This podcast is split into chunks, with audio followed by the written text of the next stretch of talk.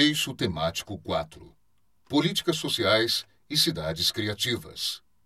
O eixo temático 4 Políticas sociais e cidades criativas é integrado pelos temas Seguridade Social, Saúde Pública, Educação Pública, Liberdade e Igualdade, Direitos Humanos e Movimentos Sociais, Segurança Pública, Reforma Agrária, Reforma Urbana, Cidades Criativas e Cultura, e tem como objetivo apresentar propostas do PSB em todas essas áreas.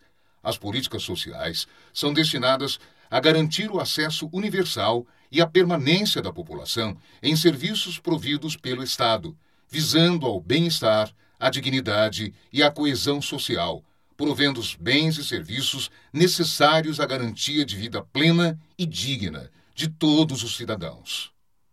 Políticas sociais para a igualdade. O rendimento médio mensal de trabalho da população 1% mais rica foi, em 2018, quase 34 vezes maior do que o da metade mais pobre. Isso significa que a parcela de maior renda teve ganho médio mensal de R$ 27.744, enquanto os 50% menos favorecidos ganharam, em média, 820 reais. O PSB defende enfaticamente que as políticas sociais devem ser articuladas e estruturadas enquanto políticas de Estado, alinhadas à política macroeconômica.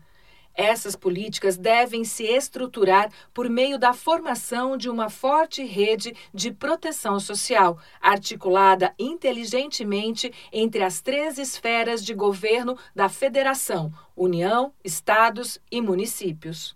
A principal meta defendida pelo PSB por meio das políticas sociais é assegurar o acesso universal e a permanência em serviços públicos de qualidade que garantam a mobilidade social e a emancipação do cidadão.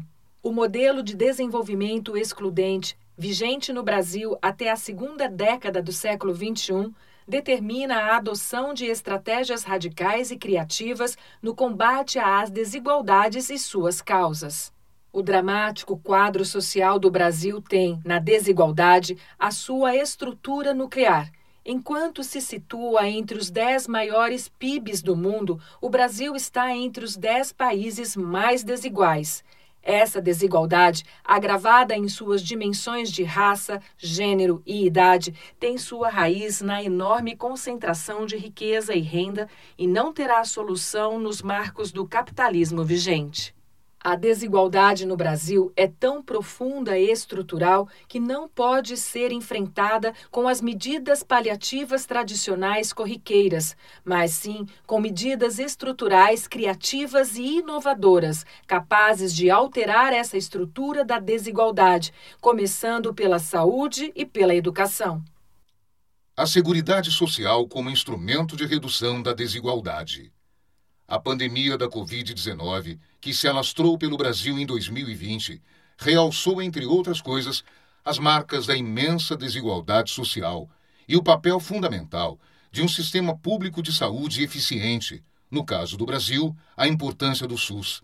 A Seguridade Social, como um conjunto integrado de ações de iniciativa dos poderes públicos e da sociedade, está destinado a assegurar os direitos relativos à saúde, a previdência e a assistência social. A assistência social, como um direito, deve ser prestada a quem dela necessitar, independentemente de contribuição à Seguridade Social. A reforma da Previdência necessita ser revista, de forma a assegurar as conquistas obtidas durante o processo constituinte. O PSB defende a adoção de políticas de Estado que assegurem uma renda básica universal avançar com o SUS.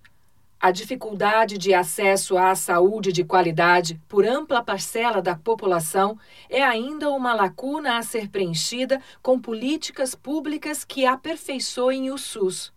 A saúde é um direito de todos e um dever do Estado, garantidos mediante políticas sociais e econômicas.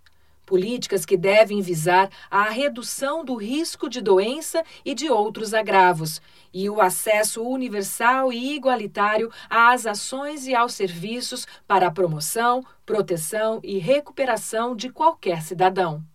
O PSB defende a criação e a adoção de fonte exclusiva para o financiamento complementar da saúde pública, posto que sucessivos governos esvaziaram os recursos da Seguridade Social, que inclui, evidentemente, a saúde, via criação da desvinculação das receitas da União, DRU.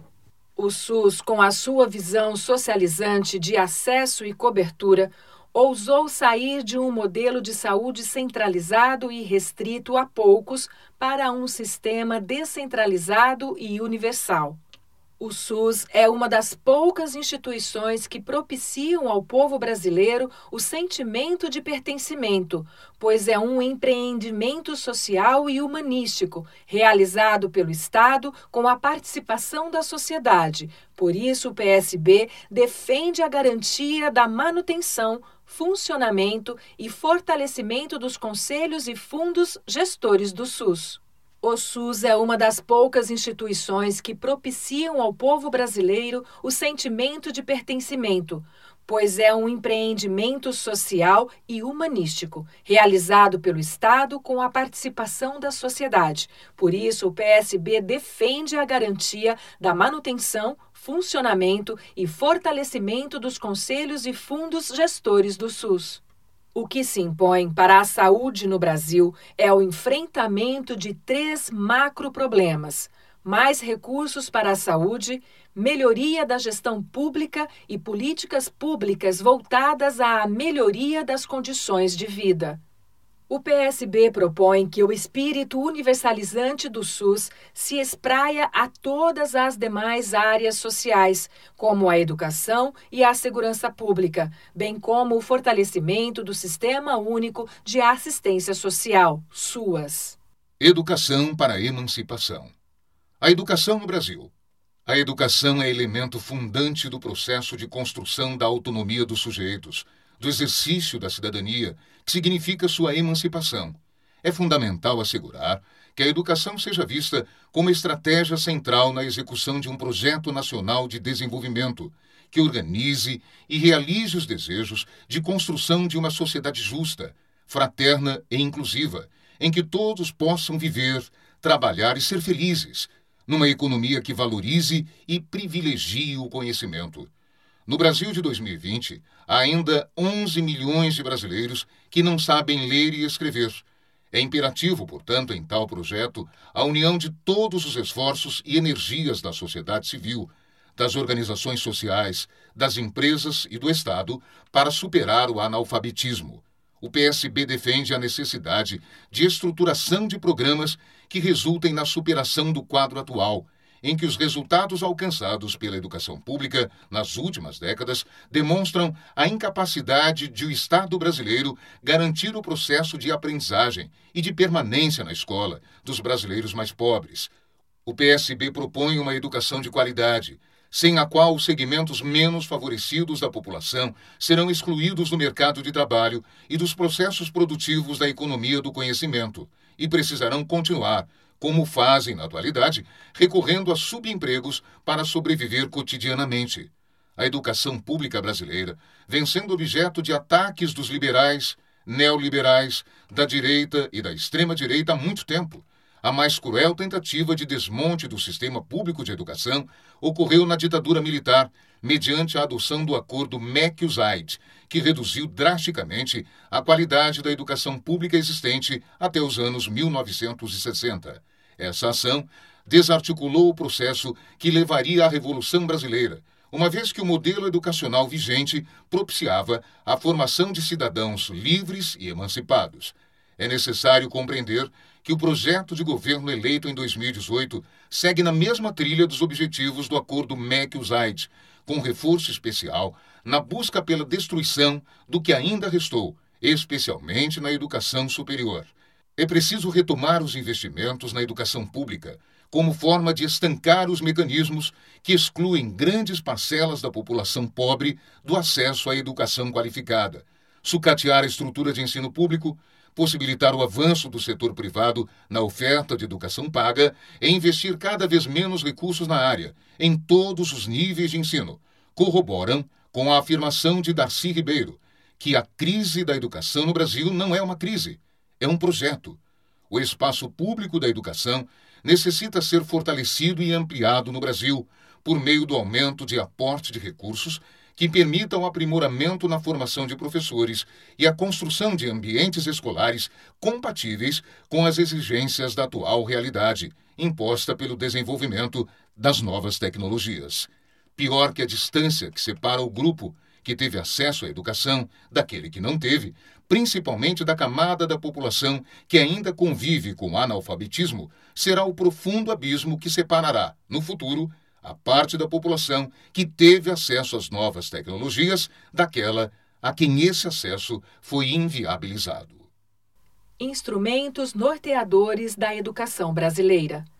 O PSB propõe que se resgatem as pactuações e se organizem esforços para que sejam cumpridos os princípios norteadores do projeto de educação brasileira.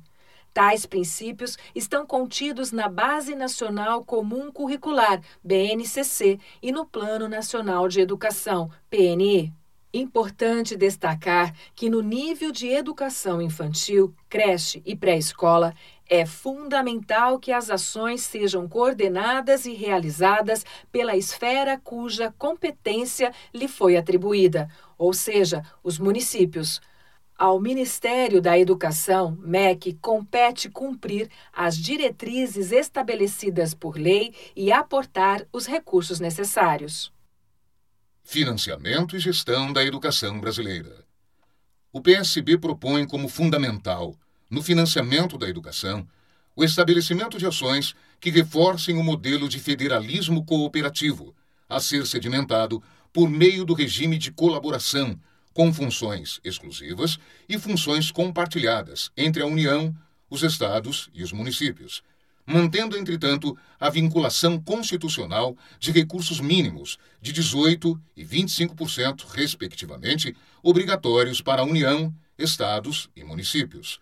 O cenário de queda de investimentos nas políticas sociais, em especial na educação e saúde, engrenado a partir da aprovação da PEC do teto em 2016, com validade para 20 anos, tem se agravado de forma contundente e, por isso, esta PEC deve ser revogada. Os socialistas posicionam-se frontalmente contra a militarização das escolas. Reconhecem, entretanto, que a medida gera uma sensação de ordem e respeito. Entretanto, essas motivações são simplórias uma vez que a sociedade não pode ser preparada e formada e orientada pelas regras militares. É preciso uma escola acolhedora e libertadora, que não iniba os elementos criativos natos em cada um dos seres humanos.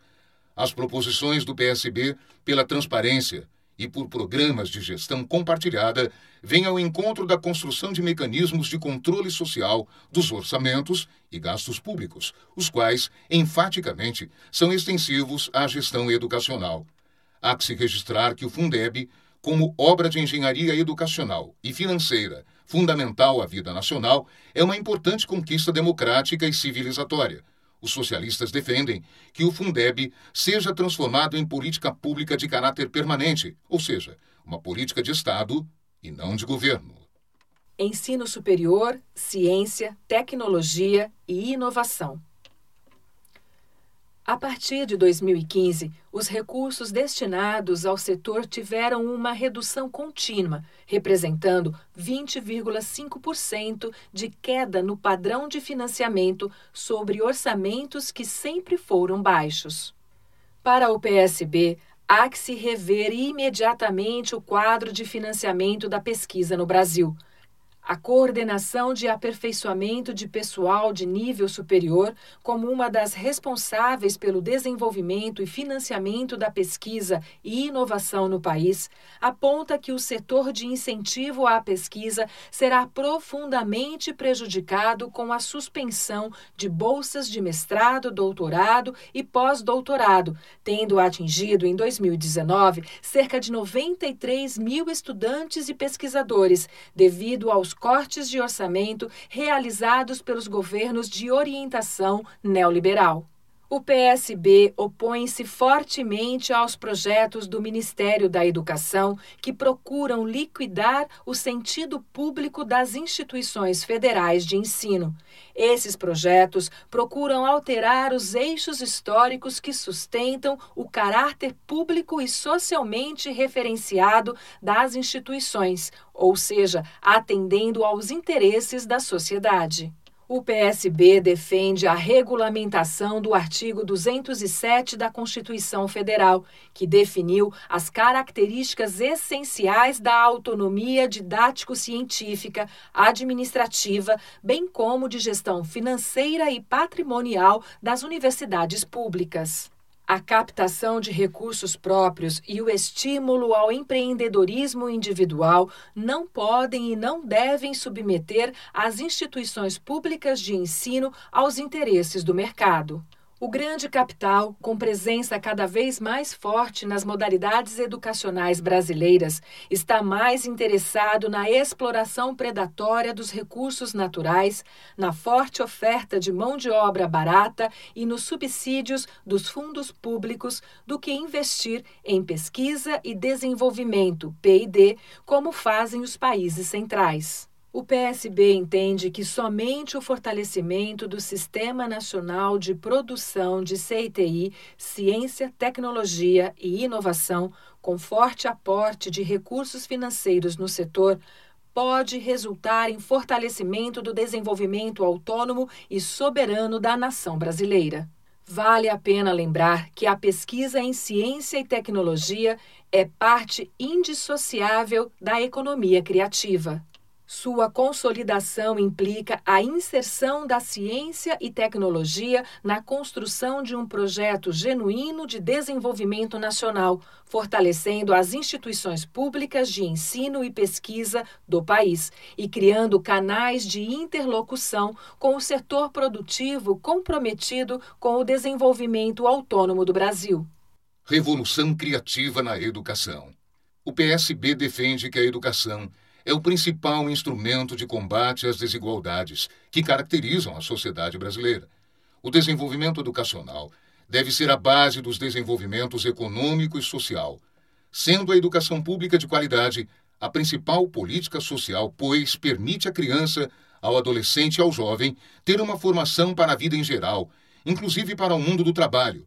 É somente como política social de Estado como educação crítica e criativa que poderá assegurar e promover a emancipação do indivíduo. Para ser plenamente efetiva, a igualdade de oportunidades implicaria tornar o ensino fundamental totalmente público e acessível a todas as camadas da sociedade, a exemplo do que já ocorre em diversos países, como por exemplo os Estados Unidos, Israel e algumas social-democracias europeias os filhos dos trabalhadores pobres precisam ter o mesmo espaço escolar que os filhos das classes média e abastadas. O PSB entende que, para garantir a educação como um direito e não um privilégio, o ensino fundamental, além de gratuito, deve ser realizado em tempo integral. A qualificação e a valorização dos professores são requisitos imprescindíveis para alcançar a educação defendida pelo PSB, com a garantia da liberdade de expressão e de cátedra. Apesar da evidente expansão do ensino fundamental, a qualidade e a capacidade de retenção dos alunos na escola têm sido muito baixas. Além de não aprenderem, 24,1% das crianças não concluem o ensino fundamental. A distorção idade-ano-série também preocupa. Nos anos finais do ensino fundamental, 26% dos estudantes têm atraso escolar de dois anos ou mais. O PSB propõe uma mudança na prática pedagógica dominante, substituindo-a por uma nova, que não tenha por base concepções mecanicistas da educação, que acabam por diminuir os espaços de criação, ao tentar domesticar as aspirações das crianças, dos adolescentes e dos jovens, interrompendo seus processos criativos essa nova prática pedagógica deve privilegiar o conteúdo das humanidades, que atualmente é oferecido de forma secundária, enquanto as artes são totalmente negligenciadas. O PSB defende que as novas práticas pedagógicas não devem basear-se na exclusiva reprodução da elaboração de conhecimentos por parte do professor, nem da estigmatização dos erros dos alunos. uma revolução criativa na educação que corresponda à nova era do conhecimento e a rápida transformação tecnológica precisa alterar radicalmente a própria formação de professores e alunos para a construção de homens e mulheres libertários, tolerantes e criativos. Direito social ao trabalho. Previsto como direito social na Constituição, o direito ao trabalho tem como pedra de toque o princípio da igualdade e da dignidade. A defesa da Constituição Federal de 1988, especialmente do artigo 7 ao artigo 11, representa o principal elemento da posição do PSB em seu programa. O PSB defende a regulamentação dos direitos trabalhistas previstos no artigo 7 da Constituição, que estabelece dispositivos como a proteção contra a despedida arbitrária o seguro-desemprego, o salário mínimo, as jornadas de oito horas normal e seis horas para trabalho ininterrupto, a criminalização da retenção dolosa do salário.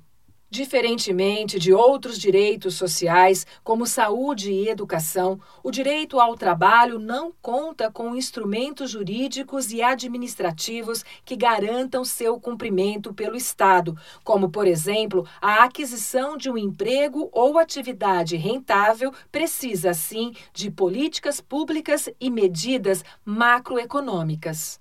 O PSB defende o fortalecimento da política de trabalho, composto pela tríade qualificação social e profissional, seguro-desemprego e a intermediação de mão de obra. Esse último pilar, quando desenvolvido pela iniciativa privada, deve ser mais bem regulamentado, com severo controle social e do Estado. O PSB defende com urgência a adoção e promoção de políticas que diminuam as dramáticas taxas de desemprego e de desalento decorrentes de políticas macroeconômicas liberais e também das mudanças do cenário do trabalho e do emprego, ocorridas em razão do desenvolvimento das novas tecnologias e, particularmente, para aqueles que ainda não tiveram acesso ao primeiro emprego a promoção do trabalho deve se dar como trabalho decente, segundo a apregoa a OIT em sua plataforma. Cabe aos socialistas brasileiros a defesa da Constituição de 1988 e a luta pela revogação dessa emenda constitucional, chamada Reforma Trabalhista do governo Temer bem como a formulação de uma verdadeira reforma trabalhista capaz de defender novos direitos para os trabalhadores, numa sociedade em que o modelo de produção se modifica rapidamente com a revolução tecnológica. Segurança Pública. Na segurança pública é necessário identificar que, no cenário político mais amplo, há claras dificuldades em se conjugar medidas preventivas e repressivas e em acabar com o falso antagonismo entre segurança pública e direitos humanos. A pauta da segurança pública adquire a partir dos anos de 1990 contornos nacionais, com diversas tentativas de implementação de um Plano Nacional de Segurança que fosse além do brevíssimo traçado constitucional sobre a área. O aumento da criminalidade violenta, e a estruturação e o fortalecimento do crime organizado e das facções prisionais fazem com que a segurança pública seja uma das preocupações atuais de todos os brasileiros. Os custos do combate à violência chegam a 5,4% do PIB. A indústria já gasta mais com segurança do que com pesquisa e desenvolvimento. E os elevados índices de criminalidade afetam o turismo e o investimento em várias áreas as velhas propostas do Congresso Nacional, que se restringem à tipificação de novos crimes, ao aumento das penas e do endurecimento do regime de seu cumprimento, têm se mostrado não somente ineficazes, mas agravantes dos problemas. A prática nas gestões estaduais socialistas de Pernambuco, Espírito Santo, Distrito Federal e Paraíba mostrou que é possível inovar na gestão e desenhar políticas de segurança comprometidas com a redução da violência em um cenário de respeito aos direitos humanos.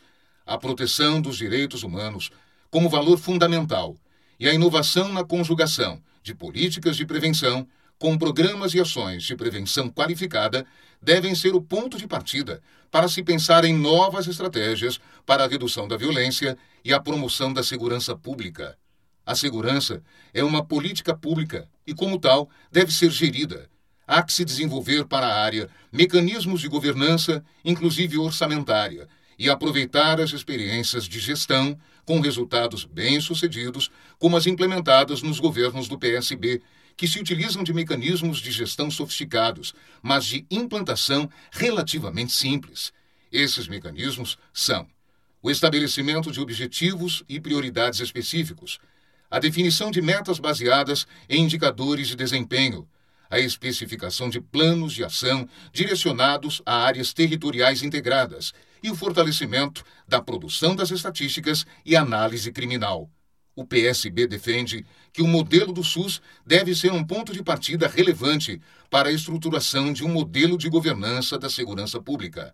Ainda o estímulo à cultura de monitoramento e avaliação de políticas programas e ações de segurança deve ser contínuo e contar com mecanismos efetivos de participação social. Mais mulheres no poder.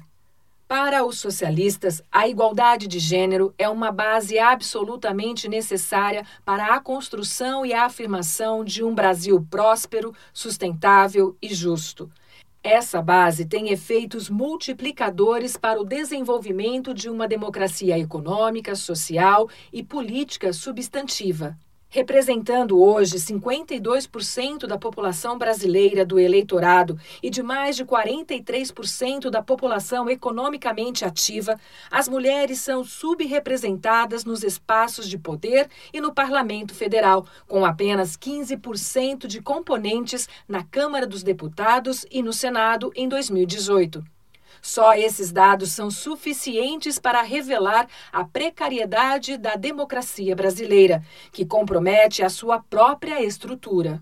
O capitalismo, ao longo dos séculos, tem reciclado a discriminação para separar os trabalhadores em grupos desiguais, que permitem a superexploração dos desiguais, mulheres, negros e jovens são muito intrincadas, portanto, as interrelações sociais, econômicas e políticas entre classe, gênero e raça.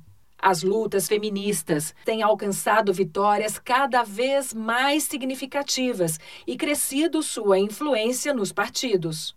O exemplo da Lei 9504 de 1997 determina que os partidos estão obrigados a destinar uma cota mínima de 30% das vagas por sexo em suas chapas de candidatos ao poder legislativo.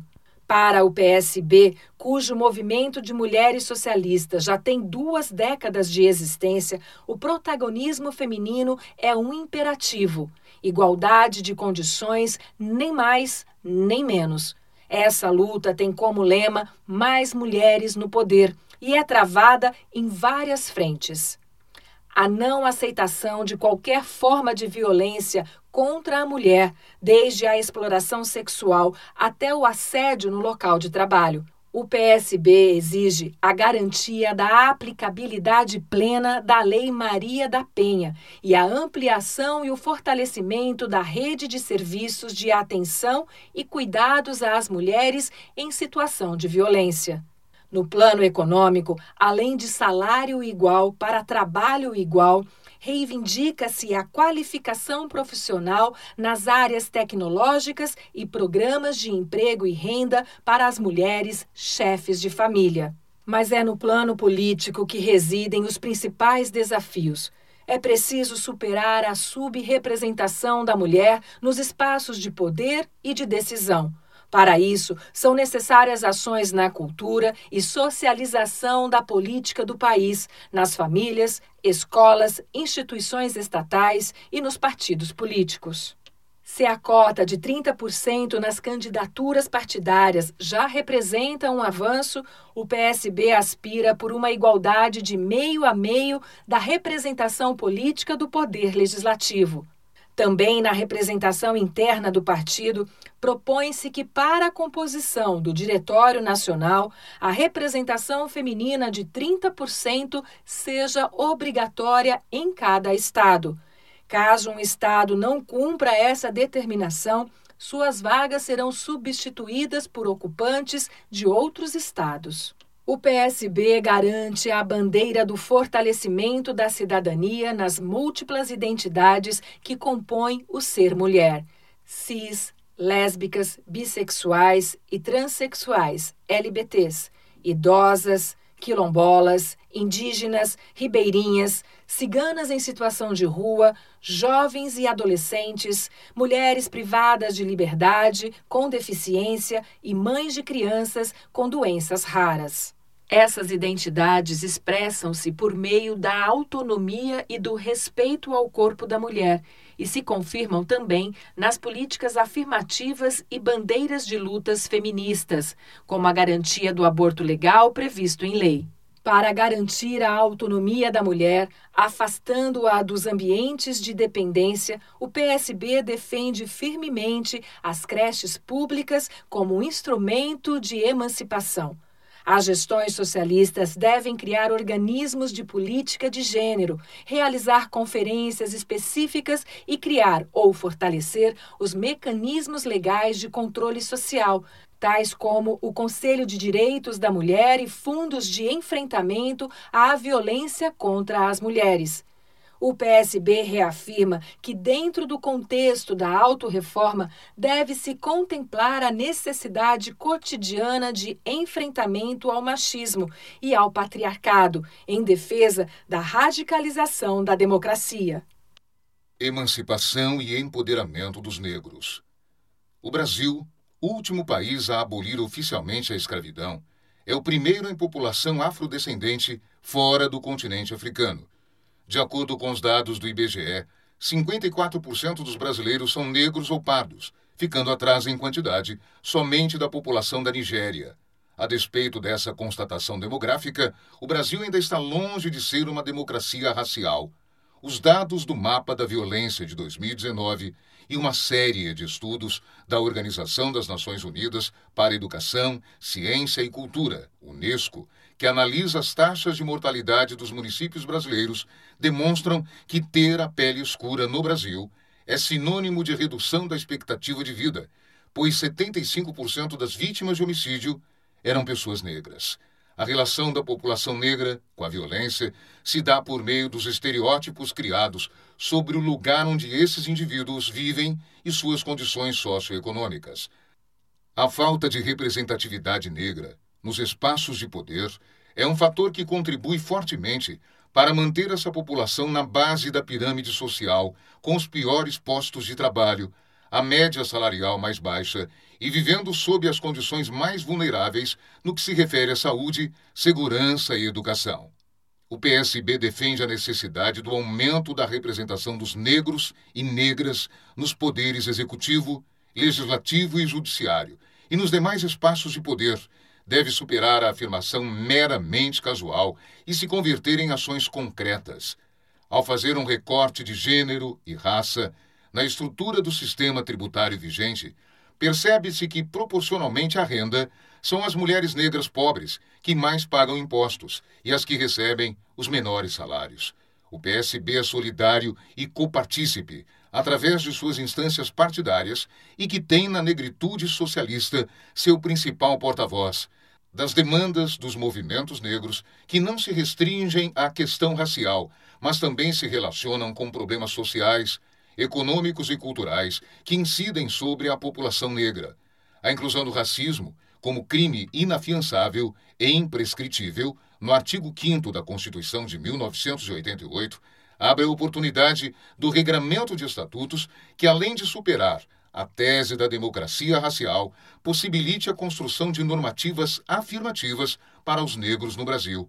O PSB entende que as ações afirmativas e compensatórias precisam ser aprimoradas, de forma a garantir a permanência dessa população nas instituições públicas de ensino, através de programas de acompanhamento social e apoio à alimentação, moradia, acesso a livros e transporte para que a lei de cotas seja efetiva.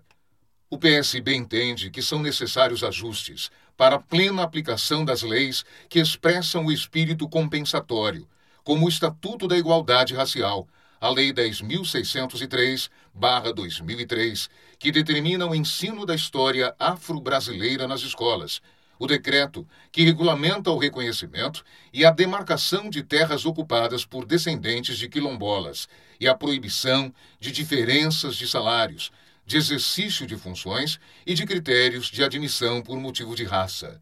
O PSB defende ainda a correta observação da Lei Complementar 150, que regula o emprego doméstico.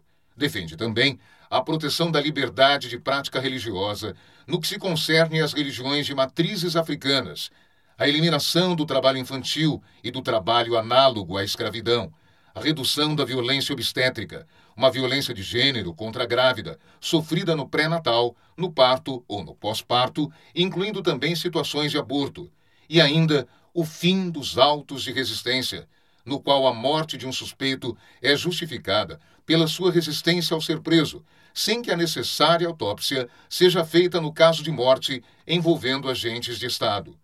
O PSB reconhece que o movimento negro no Brasil continua a viver momentos de resistência, onde o principal objetivo do negro é continuar a existir, pois são os corpos, o trabalho e a vida dos negros que estão sendo primeiramente expostos nas periferias e comunidades, em razão da lógica de o capitalismo brasileiro se sustentar e operar a partir das estruturas de racismo e patriarcado. O PSB compreende que a luta antirracista está indissoluvelmente ligada a uma estratégia civilizatória de igualdade social pela qual o partido luta. Idosos, uma nova realidade. As consequências do envelhecimento populacional para a vida das pessoas é um dos principais desafios que as nações desenvolvidas e em desenvolvimento têm encontrado já neste início do século XXI, incluído aí o Brasil. Até 2030, o Brasil será um país idoso. Isso ocorre quando a população acima de 60 anos supera a de jovens com idades até 15 anos. Um pouco mais adiante, em 2050, estima-se que esse contingente some 68 milhões de pessoas. Considerando-se que as desigualdades sociais existentes na sociedade brasileira se refletem mais severamente entre os idosos, as debilidades históricas da rede de proteção e de acolhimento a esses idosos vêm acrescidas de elementos de novas exclusões, notadamente as que envolvem as tecnologias digitais. Ressalte-se que um dos instrumentos importantes para a implementação de programas e políticas públicas para o idoso são os conselhos nacional, estaduais e municipais, que devem ser estimulados e multiplicados por todo o Brasil. Da mesma forma, os fundos dos idosos são mecanismos que permitem os estados e municípios captarem recursos incentivados e previstos na Lei do Idoso, o que permitiria investir em projetos de interesse da comunidade. O PSB propugna uma agenda de políticas públicas que são necessárias à manutenção e ampliação de programas de apoio à saúde como o fornecimento gratuito ou subsidiado de remédios para doenças crônico-degenerativas e a ampliação dos espaços de atendimento geriátrico no SUS. O PSB defende o aumento dos investimentos em pesquisas médicas, odontológicas e psicológicas para superação de enfermidades físicas, neurológicas e mentais, características da velhice, por exemplo, por meio de abertura de editais nos órgãos de fomento específicos para essas áreas. O PSB recusa a ideia de que a velhice seja um ciclo da vida de abandono, desocupação e esquecimento. A qualificação digital, por exemplo, é uma das ações que pode evitar e eliminar a exclusão. Por isso, a inclusão dos idosos em novas realidades, resultantes de mudanças constantes e rápidas devido à modernização da vida, exige ações específicas que devem constar nos programas para a senescência. Os socialistas defendem, a exemplo do acolhimento que se dá às crianças com as creches públicas, condições de moradia que garantam anos tranquilos de vida com suas famílias, ou, alternativamente, em ambientes sociais que respeitem suas limitações e lhes garantam conforto e saúde Opções como casas de apoio ou condomínio de idosos sob responsabilidade do Estado, com plena acessibilidade, devem ser concretizados. É importante ainda garantir aos idosos uma renda justa que possa lhes propiciar o acesso a bens disponibilizados à sociedade, possibilitando-lhes uma vida ativa e feliz, com acesso à cultura, às artes e a outras atividades que lhes assegurem uma vida decente e plena. Direito à juventude plena. O PSB, baseado inclusive em sua própria experiência, defende a ampliação de espaços na política para a atuação da juventude, nos partidos e fora deles, e nos movimentos sociais. O compromisso da juventude com o desenvolvimento sustentável, que no Brasil tem como primeiro ponto a defesa da floresta amazônica e dos demais biomas brasileiros o PSB compromete-se a definir estratégias específicas para estimular a participação de jovens na política, que inclua a formação de quadros e a relação do partido com as organizações juvenis e estudantis. Enquanto as crianças e adolescentes representam cerca de 33% da população brasileira, entre os mais pobres, esse patamar é maior. Um recorte pela pobreza cruzado com a idade, revela que a população mais pobre tem um contingente ainda maior de crianças e adolescentes, 40,2%.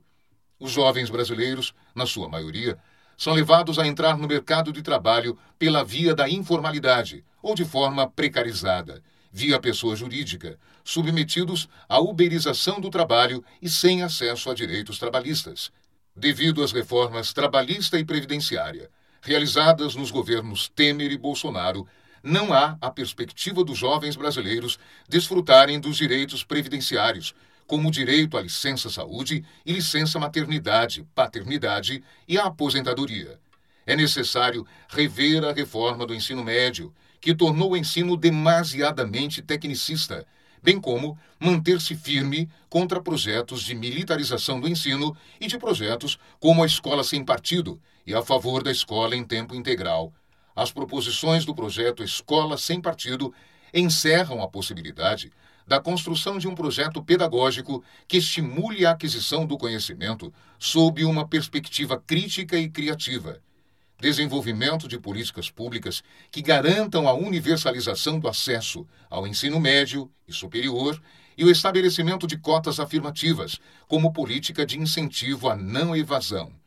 Quanto aos espaços de desenvolvimento da vida juvenil, é preciso garantir o direito à permanência da juventude rural no campo, daqueles jovens que assim desejarem, com programas da reforma agrária, do desenvolvimento de instrumentos de economia garantidores dessa permanência, do acesso à saúde, segurança e da educação para uma vida digna. No aspecto urbano, ao se analisar a distribuição populacional, é preciso ter especial atenção às juventudes periféricas, pretas e pobres, para assegurar a presença e o acesso do Estado nessas regiões, garantindo moradia digna, emprego, renda, educação, mobilidade e segurança para essa população juvenil. O PSB defende o apoiamento de políticas que possibilitem ao jovem a aquisição de renda por meio de iniciativas como o empreendedorismo jovem, em especial nas novas áreas surgidas com o desenvolvimento da sociedade do conhecimento, em particular para a juventude das periferias urbanas, onde predomina a juventude negra. É necessário garantir o acesso à justiça pelas populações jovens, bem como uma abordagem policial que não resulte na eliminação física de jovens, sobretudo nas periferias brasileiras, decorrente da prática comum e descontrolada das justificativas expressas nos autos de resistência.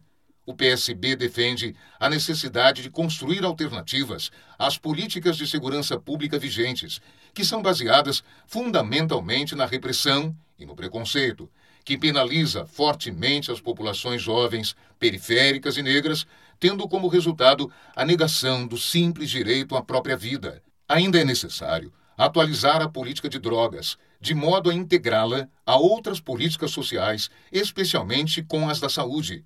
A criminalidade constatada no Brasil e que gera prisão é de caráter patrimonial e relativas às drogas, as prisões relacionadas envolvem especialmente a população jovem, preta e periférica. O PSB defende a necessidade da ampliação e universalização do acesso às políticas públicas de esporte, cultural e lazer. É preciso reforçar, no mínimo, os direitos ao aborto assegurados em lei a jovens impostas à gravidez. O PSB defende a necessidade da formulação e adoção de políticas públicas sobre os direitos sexuais e reprodutivos dos jovens nas idades adequadas. Tais medidas têm como missão evitar e eliminar a enorme ocorrência de abortos que ocorrem atualmente no Brasil e que levam à morte de milhões de jovens mulheres por causas puerperais. Os socialistas defendem também a necessidade de aprofundar o debate sobre a materialização pelo Estado Nacional do direito das mulheres, acompanhadas e orientadas por profissionais do SUS, realizarem aborto quando caracterizada a gravidez indesejada por uma reforma agrária que se conecte ao Brasil do futuro. A reforma agrária presente na história da imensa maioria dos países capitalistas ainda está, em sentido estrito, por se realizar no Brasil. O primeiro deles é atender a uma demanda emergencial de famílias pobres e envolvidas em conflitos fundiários. O segundo é fazer da reforma agrária um vetor de desenvolvimento, visto que várias regiões do Brasil interiorano apresentam baixo dinamismo e estão fortemente dependentes de transferências de receitas aos municípios ou de renda às famílias pobres. O terceiro é favorecer a emergência de novas formas de uso dos recursos naturais, por meio da regularização fundiária e de uma política de valorização dos produtos da biodiversidade e ou uso de novas fontes de energia. Reforma agrária como uma política de conservação ambiental consiste em fazer da política fundiária um instrumento para o uso sustentável dos recursos naturais, sobretudo naquelas regiões onde há maior fragilidade ambiental. O PSB advoga a tese de que uma política de reforma agrária não deve apoiar-se na mera e simples distribuição de terras, embora isso seja um elemento fundamental, e na dotação de infraestrutura, mas em pelo menos três modalidades de política fundiária, associadas às demais políticas do governo federal: acesso a mercados, meio ambiente, ciência e tecnologia, entre outras, convertendo-se em uma política de desenvolvimento e ordenamento territorial. O PSB defende a proposta de adoção de um marco legal, o Estatuto do Brasil Rural concebido a partir de amplo e democrático pacto socioambiental, deve estabelecer diretrizes e metas de médio e longo prazos acerca de um conjunto de indicadores sociais e ambientais que permitam concretizar um cenário desejado para o Brasil rural no intervalo de uma geração, garantindo as peculiaridades de regiões e municípios brasileiros o direito à cidade e a reforma urbana. É necessário elaborar um conjunto de diretrizes para enfrentar a lógica e o interesse do capital quando este se sobrepõe ao interesse público. O embate está entre esses interesses do capital versus interesse social, o que transparece na encruzilhada do direito à cidade versus interesses do mercado. A partir de meados do século XX, o Brasil empreendeu sua transformação de país agrário e rural para o de urbano industrial. A concentração no meio urbano dos principais interesses econômicos e da maior parte da força de trabalho transformou as cidades e o campo por consequência. Paulatinamente, algumas cidades polarizaram interesses e atividades e cresceram em população. Esse crescimento ocorreu sem planejamento urbano, ou quando ocorreu, se deu em bases precárias e socialmente injustas em relação às possibilidades de acesso a bens e serviços, gerando grupos muito distantes entre si no tocante à renda, à escolaridade, às condições de moradia, à mobilidade e ao acesso a lazer. Os 15 maiores aglomerados urbanos brasileiros já detêm pelo menos 39% da população economicamente ativa, PEA 37% do total das pessoas ocupadas, PO, do Brasil, e 43% das pessoas ocupadas na indústria de transformação. Os pobres e os excluídos em particular a população negra, foram empurrados para as periferias, em habitações precárias ou subnormais, característica de grande parte das periferias das cidades brasileiras, onde falta tudo: água, coleta de esgoto e de lixo, cultura e lazer, segurança pública, saúde e educação. A falta de interação entre os diferentes grupos, os mais pobres e os mais abastados, que se formaram com o processo de urbanização, metropolização, gerou um forte empobrecimento relacional nas cidades, uma falta de consciência de comunidade, de pertencimento, com tendência ao aumento de conflitos e ao abandono dos espaços e coisas públicas, incluindo o exercício da política. Os anos dos governos social-democratas, a partir de 1995, incluindo Lula e Dilma, por sua vez, caracterizaram-se pelo modelo de inclusão social pelo consumo. Os projetos foram desenhados para acolher demandas sociais relevantes, como acesso à moradia, por meio de subsídios ao setor privado, reiterando o valor privado da terra e dos imóveis, o poder da indústria automobilística, a matriz rodoviária e o uso de energias fósseis. A política de habitação, desenhada e implementada neste período, pretendia ser um elemento de dinamização econômica, considerando, inclusive, a possibilidade de gerar empregos num ambiente de crise. O financiamento às construtoras, de forma desarticulada com as políticas territoriais urbanas locais e com a metropolização, alimentou com subsídios públicos o valor privado da terra e dos imóveis, reforçando a especulação imobiliária. A política de saneamento teve desempenho pífio durante o período, não alcançando as metas do Plano Nacional de Saneamento Básico, PLANSAP. A política de mobilidade também foi direcionada pela questão econômica, mas mantendo a visão tradicional. Uma política urbana consistente, inclusive prevista na Constituição de 1988, é fundamental nos marcos de um projeto civilizatório como o que o PSB propõe ao Brasil no contexto de sua autorreforma. O PSB defende que é necessário ainda aproximar a reforma urbana da agenda da sustentabilidade.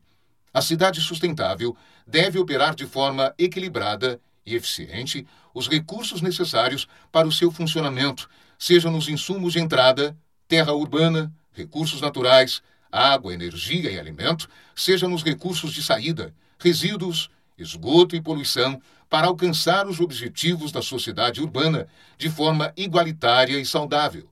A sustentabilidade urbana deve se preocupar em minimizar os impactos das atividades e processos das cidades no ambiente natural, cuidando para que as atividades humanas não comprometam os ecossistemas ligados às cidades, afetando a oferta de recursos naturais.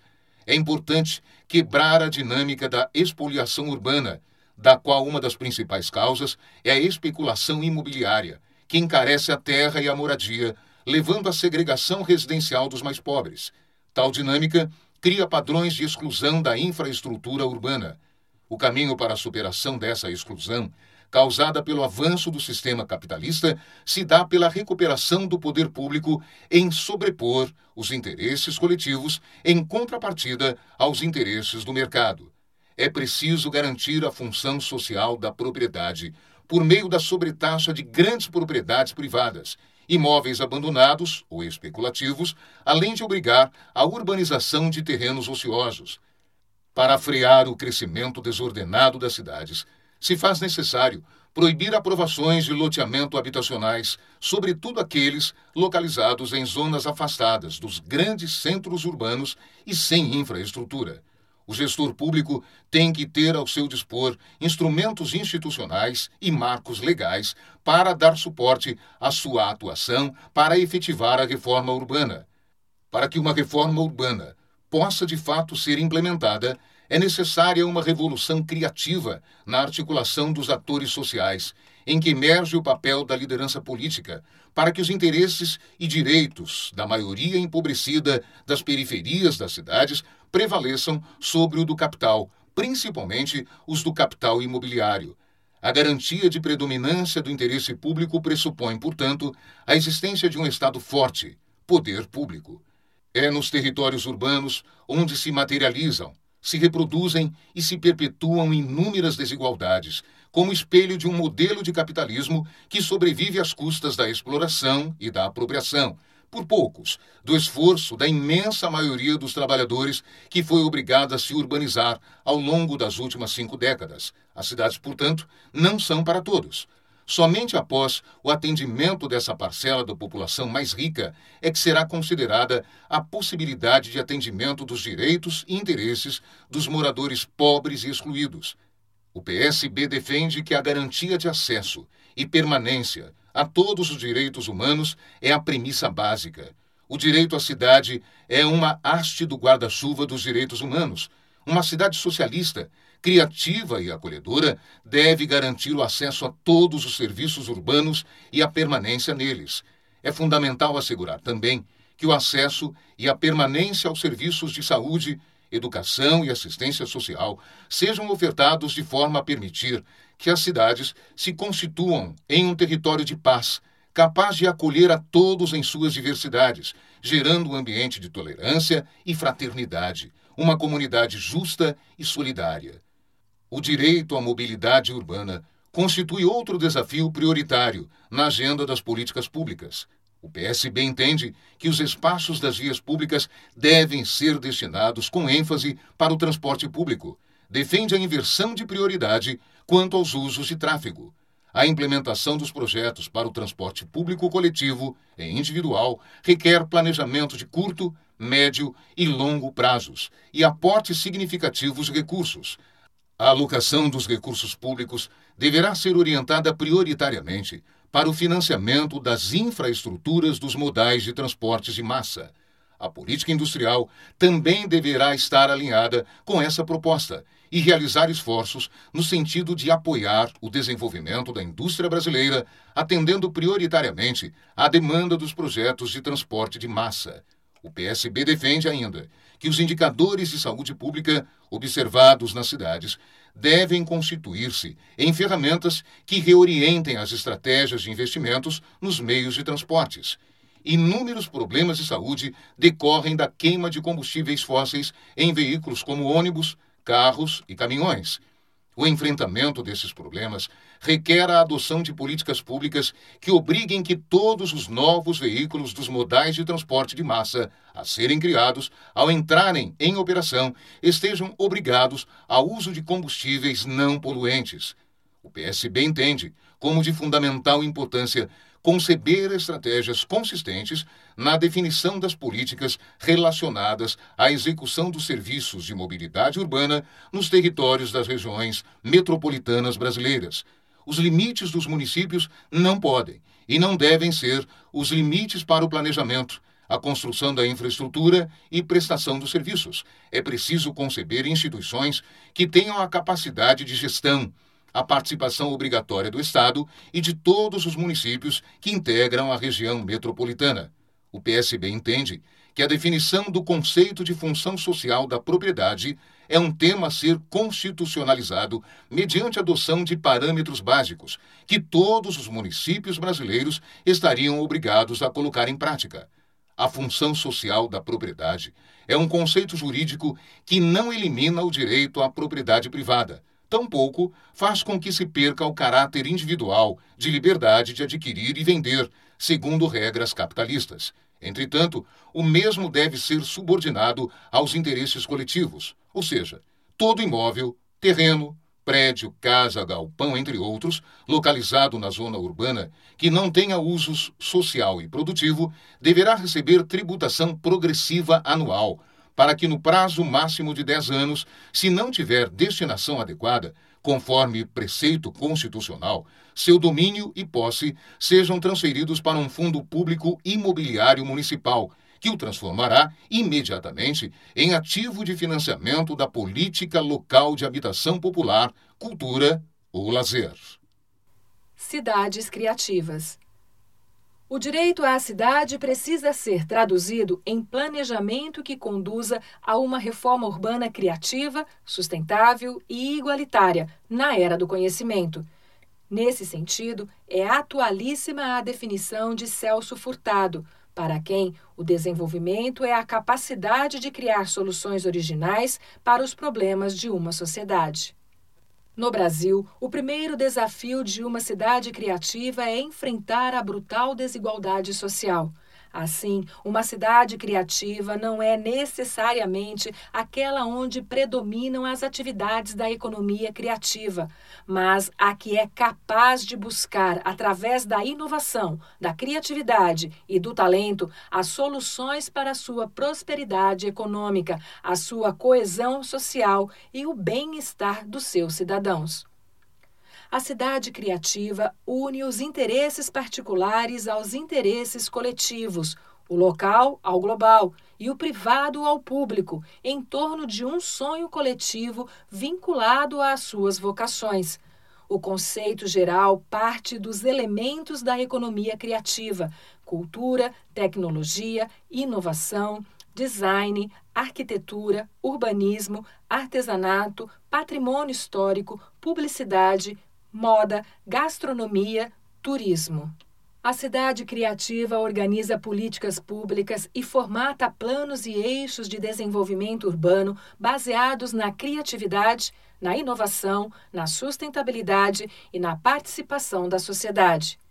A cidade criativa, sem prejuízo da saudável competitividade com outras cidades, privilegia a cultura da colaboração em lugar da competição selvagem, do consumo responsável em lugar do consumismo exacerbado, da valorização da estética e da ética urbanística coletivas no lugar do lucro e tem, no caso do Brasil, um compromisso essencial com a redução da desigualdade em quase todas as cidades brasileiras.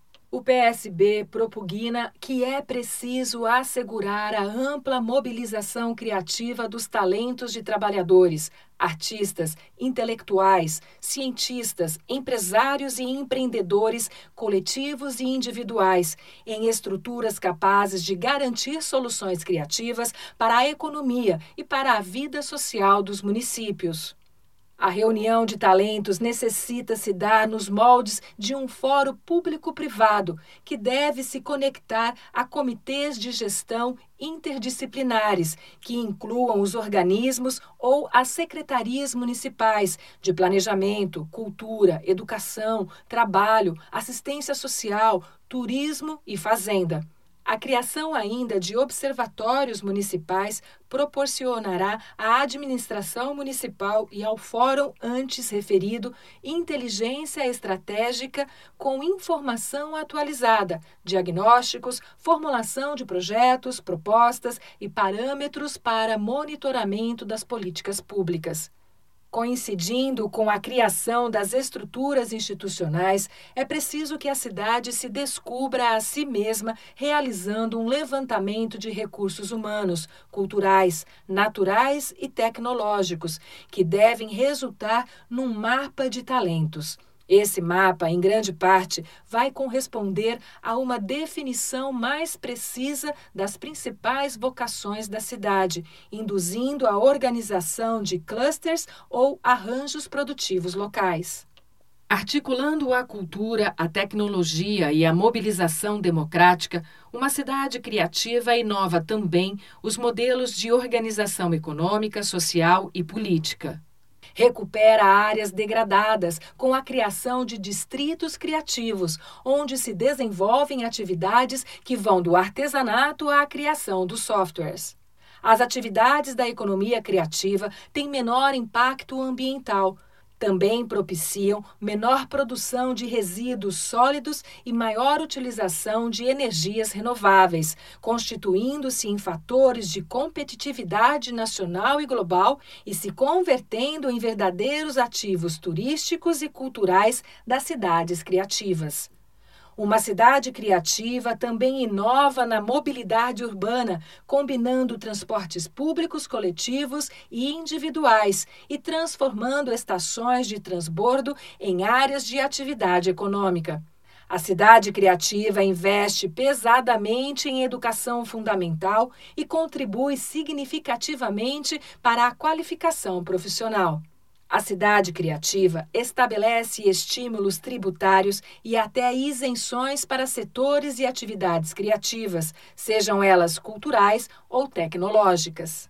O poder de compra das prefeituras deve ser utilizado para estimular a produção local, principalmente de micro, pequenas e médias empresas localizadas na cidade ou na região.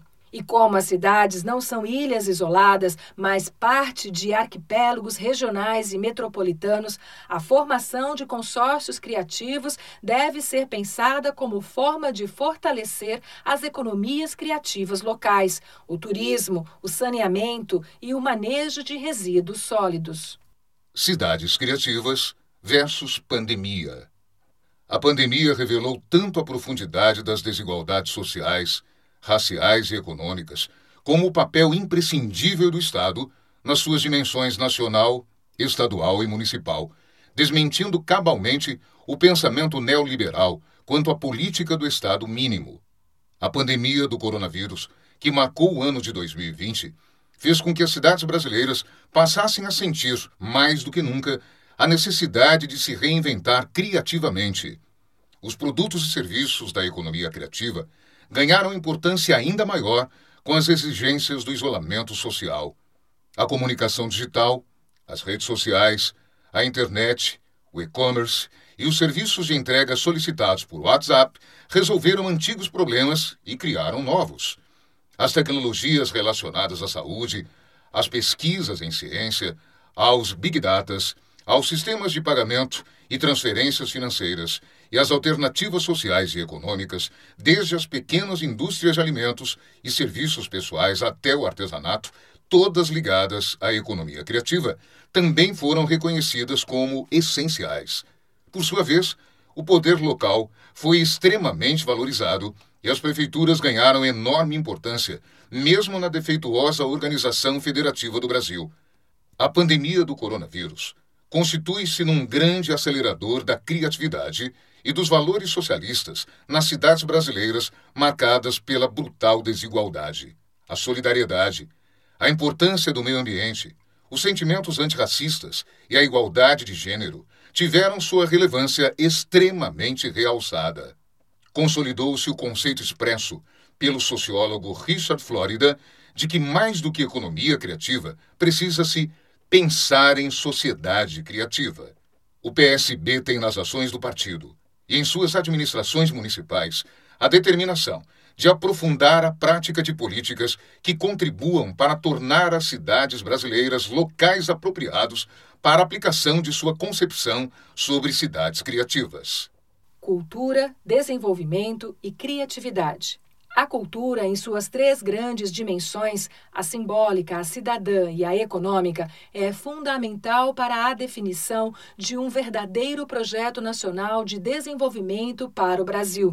Segundo Celso Furtado, esse projeto teria que ser formulado a partir do reencontro com o gênio criativo da nossa cultura e como realização das potencialidades humanas. E ainda, o objetivo último de uma política cultural deve ser fortalecer todas as formas criativas da sociedade.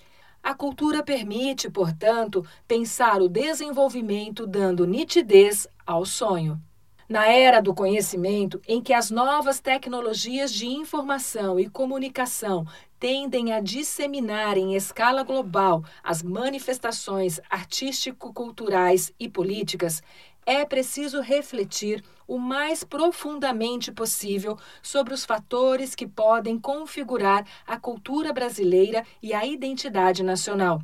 Identidade que não é estática, monocromática ou exclusivamente nacional ou local.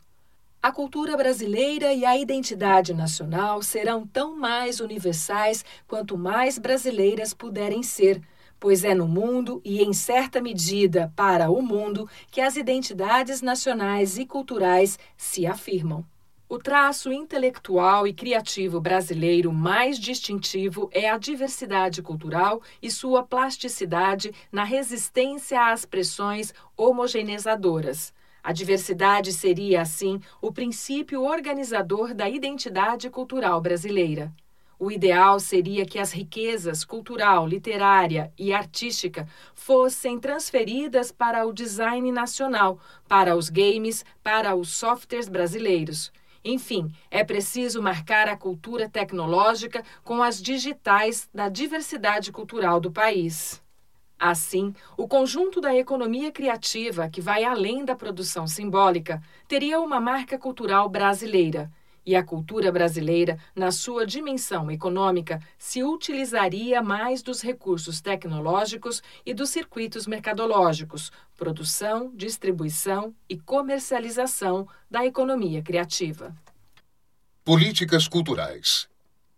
Até o advento do capitalismo, com sua formidável força socializante, o conhecimento e a cultura eram quase exclusivamente domínio privativo dos príncipes, sacerdotes e generais. A partir da estruturação dos Estados nacionais, os bens culturais se viram libertos das imposições históricas dos mecenatos e dos ditames religiosos. No século XIX, surgem então as primeiras ações dos Estados na área cultural, voltadas para a população, com a criação de escolas públicas bibliotecas e gráficas para imprimir as produções oficiais e também as literárias. Essas foram as primeiras políticas culturais. Com os avanços tecnológicos na reprodução de textos, imagens e sons, são criadas as condições para o desenvolvimento de um mercado de bens e serviços culturais de proporções crescentes. E assim, historicamente, vai-se da mercantilização da cultura para a fase mais recente da culturalização das mercadorias, móveis, aviões, automóveis e vestuários desenhados a partir de uma vertente cultural. Embora integre a economia criativa, da qual é o eixo central, a cultura tem uma dimensão própria no terreno do simbólico que vai além de qualquer variante econômica. Há um terreno cultural específico das produções artísticas e literárias que necessariamente não se transformam em mercadorias. A Constituição de 1988, em seu artigo 215, estabelece que o Estado garantirá a todos o pleno exercício dos direitos culturais e acesso às fontes da cultura nacional e apoiará e incentivará a valorização e a difusão das manifestações culturais. Os socialistas brasileiros assumem como seu primeiro compromisso levar à prática o estabelecido na Constituição Federal de 1988 e complementá-la com políticas culturais, mas de forma a consolidar a cultura como identidade nacional e democratizar a cultura consagrada. A cultura na educação é também um aspecto fundamental, não apenas para assegurar a compreensibilidade dos elementos culturais que compõem a história, como também para garantir o acesso à cultura digital que caracteriza o século XXI. A educação precisaria, principalmente no ensino fundamental, ser capaz de comunicar a diversidade cultural, a transdisciplinaridade, o juízo crítico e a criatividade literária. Uma educação moderna, diversificada e transdisciplinar formará também os profissionais criativos necessários à nova economia do conhecimento. Proporcionar uma democracia cultural implica apoiar a produção simbólica e a opção pela profissionalização nos diversos segmentos sociais. Para que a produção cultural possa se transformar em um modo de vida e mesmo numa profissão, é preciso que o Estado assegure a todas as pessoas, mas especialmente às camadas populares, os meios materiais institucionais e econômicos através de atividades individuais ou coletivas. Os socialistas brasileiros já defendem a economia criativa como eixo estratégico do Projeto Nacional de Desenvolvimento desde seu 14º Congresso Nacional, realizado em março de 2018. Nele, a cultura desempenha um papel central. Existem especificidades da economia da cultura enquanto fator de desenvolvimento na criação de emprego, geração de renda e riqueza. Nos espaços da diversidade cultural é que surge a oportunidade de se opor a uma cultura homogênea global. Nesses espaços, ainda é que estão colocadas as chances de uma economia da cultura brasileira.